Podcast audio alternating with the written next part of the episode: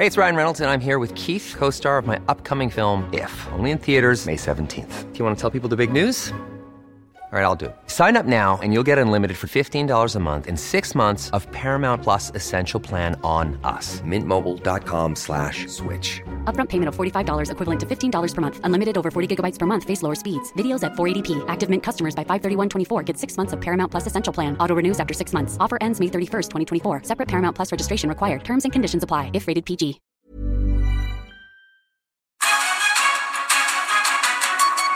Regresamos aquí al dedo en la llaga y tenemos la línea al doctor Jorge Salas de este maravilloso, director general de este maravilloso Instituto Nacional de Enfermedades Respiratorias de la Secretaría de Salud. Doctor, nos quedamos con esto que dijo este académico de la Universidad de Oxford que la dexametasona es el único fármaco hasta la fecha que ha mostrado que reduce la mortalidad por COVID.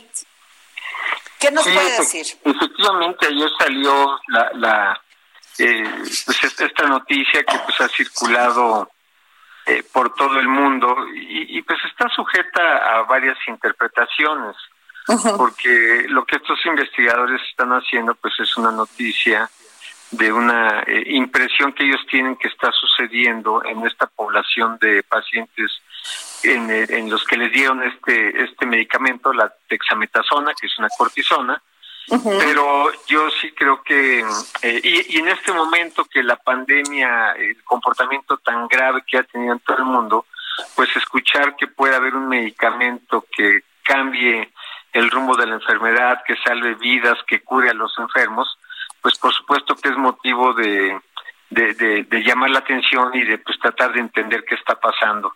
Pero desde el punto de vista científico, la, la comprobación de la información tiene que pasar por una metodología muy rigurosa.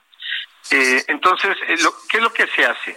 Eh, por ejemplo, ahora en la pandemia por COVID-19, eh, en este momento no hay todavía, desafortunadamente, ningún medicamento que cure la infección.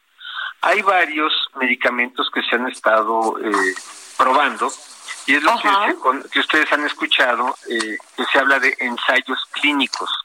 Estos ensayos clínicos son protocolos de investigación de determinado medicamento en una enfermedad, en este caso en COVID-19, en el Claro. que se establecen eh, rigurosos criterios de, de inclusión para probar el medicamento, se hace toda la metodología de seguimiento y una vez que se cumplen el número de eh, personas que fueron incluidas en el estudio, se, se evalúan todos los parámetros que incluían estos proyectos de investigación, se hacen los análisis estadísticos, eh, se cuenta ya con los resultados, entonces se puede emitir una, una opinión. Es, es una so- son métodos muy estrictos y llevan mucho tiempo el, el poder eh, co- eh, llegar, llevar a conclusiones. Claro. Esto que reportan ahora es este co- como, como salen las en, en las notas es que es- estaban corriendo eh, o analizando varios medicamentos que están en uso en, Inglaterra como han estado en Estados Unidos, España, aquí en México, por supuesto el INER y, y, tienen la impresión de que el uso de la dex- dexametasona pues les acortó o, o Claro. tiene algunas ventajas eh, en comparación con no usarlo al disminuir la mortalidad. Pero Ajá. no hay más detalles todavía de, de cómo se hizo esto, ni por supuesto del análisis. Entonces, esto está sujeto todavía, me parece, a una revisión eh, estricta desde el punto de vista metodológico científico. Sí, incluso creo que es hasta el responsable, porque mire, cuando dijo el presidente Donald Trump, presidente de Estados Unidos, que se estaba tomando la hidroxicloroquina, pues generó que mucha gente se fuera a las, a las farmacias y agotaron el producto, definitivamente se angustiaron porque no había. Creo que es muy irresponsable decir esto, porque genera un caos terrible. Por supuesto, yo creo que aquí hay dos cosas importantes. Una, y ya tenemos, eh, como claramente comenta, el, el ejemplo de la hidroxicloroquina, que cuando se, surge la noticia no comprobada de que es útil para el manejo de COVID-19, la gente sale a las farmacias. Y entonces se generó un desabasto, una falta de medicamentos para enfermos con otras enfermedades en las que la, cloroquina, la hidroxicloroquina es de utilidad y entonces quedan eh, temporalmente desprotegidos porque todo el mundo trata de comprar pues, para protegerse de la infección. Y en las enfermedades en las que está plenamente comprobada su eficacia clínica, eh, se quedaron a la deriva esos pacientes. Eh, esto mismo puede pasar. Este es un riesgo grave que puede pasar con la noticia de que la dexametasona tiene esta utilidad para el control de la infección, porque la gente va a salir a, las farmacias y el riesgo de desabasto es, es, alto. Entonces, creo que no, no es un buen mensaje todavía poder eh, aseverar sobre esta utilidad. La otra es que la dexametasona es una cortisona. La cortisona, ¿qué es lo que hace en muchas enfermedades? Y seguramente es por donde por ahí podría tener alguna utilidad, pero estará por verse, estará por demostrarse, es que eh, eh, son, la cortisona es eh, de los más potentes antiinflamatorios que hay. Enfermedades inflamatorias severas se tratan con cortisona. y, y COVID-19 es una enfermedad inflamatoria. Los casos más graves, que son con los que se han probado estos medicamentos, tiene una inflamación prácticamente en todos los órganos. Y entonces, pues ahí se sabe que las, las cortisonas en general pueden tener una utilidad, pero asegurar que en este momento eh, es, la dexametasona puede hacer esa diferencia, me parece que esto hay un poco adelantarse. Y también tiene sus riesgos, porque las, las al modificar los mecanismos de defensa del organismo, también pueden aumentar el riesgo en algunas personas de contraer infecciones como COVID u otras. Entonces, el, el, consumo, digamos, no controlado, pensando en protegerse, eh, puede desencadenar otro tipo de infecciones que seguramente podrían complicar a un paciente.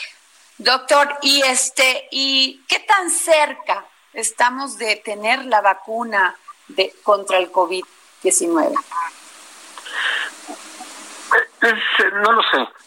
No, lo sé. Lo, lo, que sí le puedo decir es que eh, pues esto ha sido tan grave y tan eh, que ha pegado esta enfermedad en todos los rincones del mundo que pues sí se, se han apresurado todos estos procesos de investigación, en este caso de vacunas, eh, hay grandes grupos que se dedican a esto, que han hecho alianzas, pues precisamente tratando de aportar lo mejor de, de cada de los laboratorios, de los investigadores, hacer estas grandes alianzas, de tal manera que se pueda tener lo más pronto posible una vacuna eh, en, el y, estar dispuesta estar puesta a la disposición de la gente.